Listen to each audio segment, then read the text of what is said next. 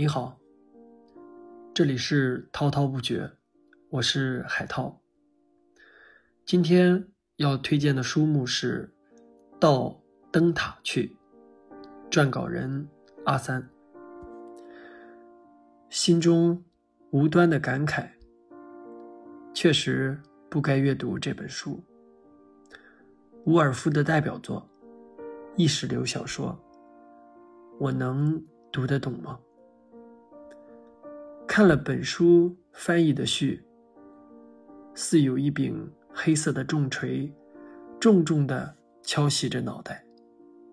确，不该读这本书。写不出比这序言更优美、更深刻、更具条理的读后文字了。当然，也不必妄自菲薄。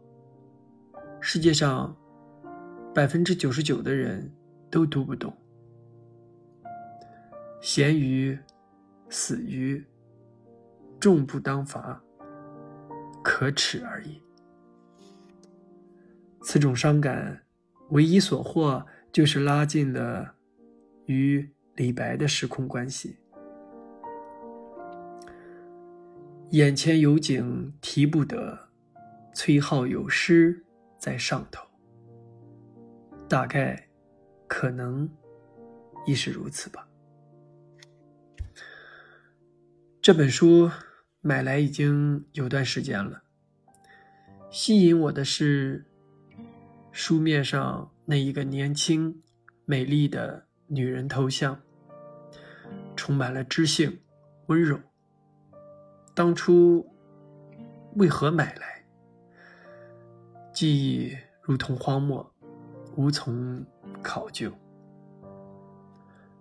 大概率是某个推荐吧。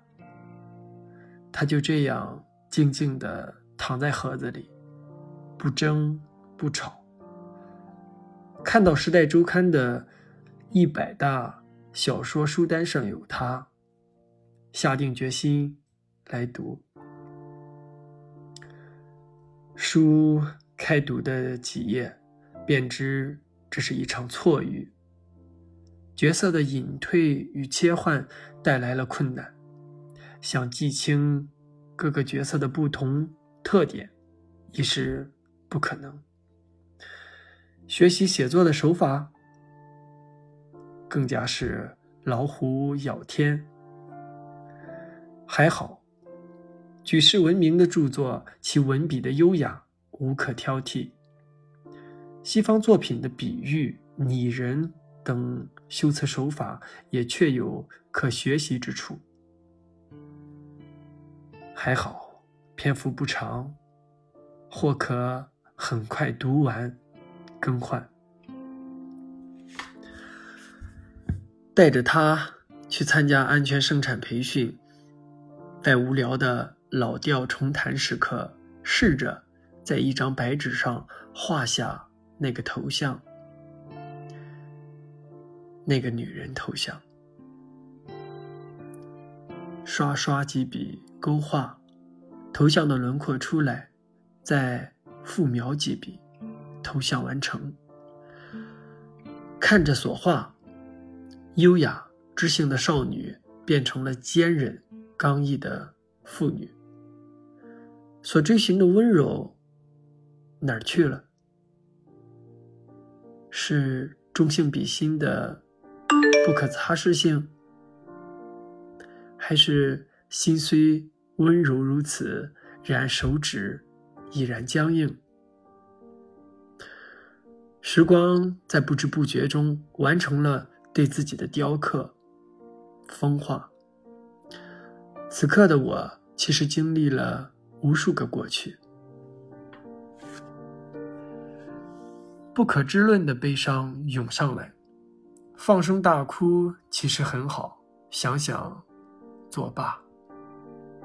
当我老了，当去学画，现在为何不画？视力问题，趴在画上似乎不雅。你的遗憾会以另一种方式补偿你。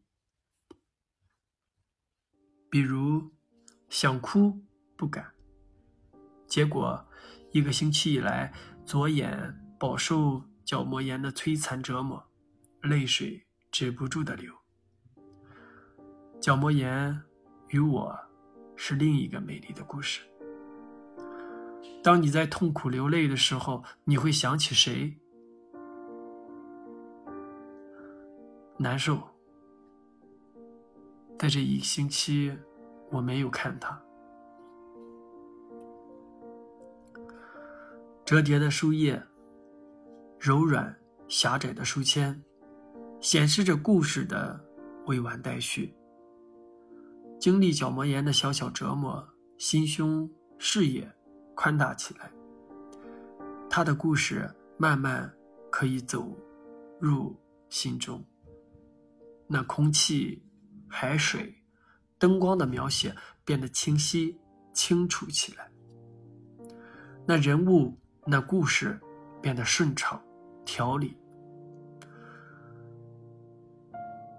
经历过苦难后，幸福的理解会变得更深吗？顺着平静、喜悦的重生感，慢慢。读完了他的故事，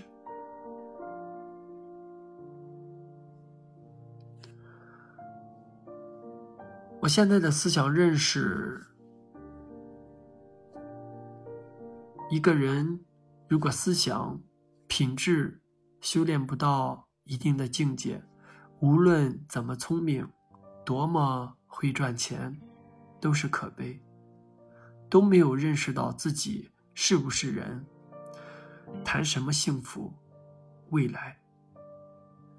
高考后出成绩的时节，总有许多大神的故事流传，更有许多理想抱负天花乱坠。然于现在的我看来，还是孩子，离长大还很远，远到先在虚无缥缈间。好了，今天的分享就到这里，我们下期再见。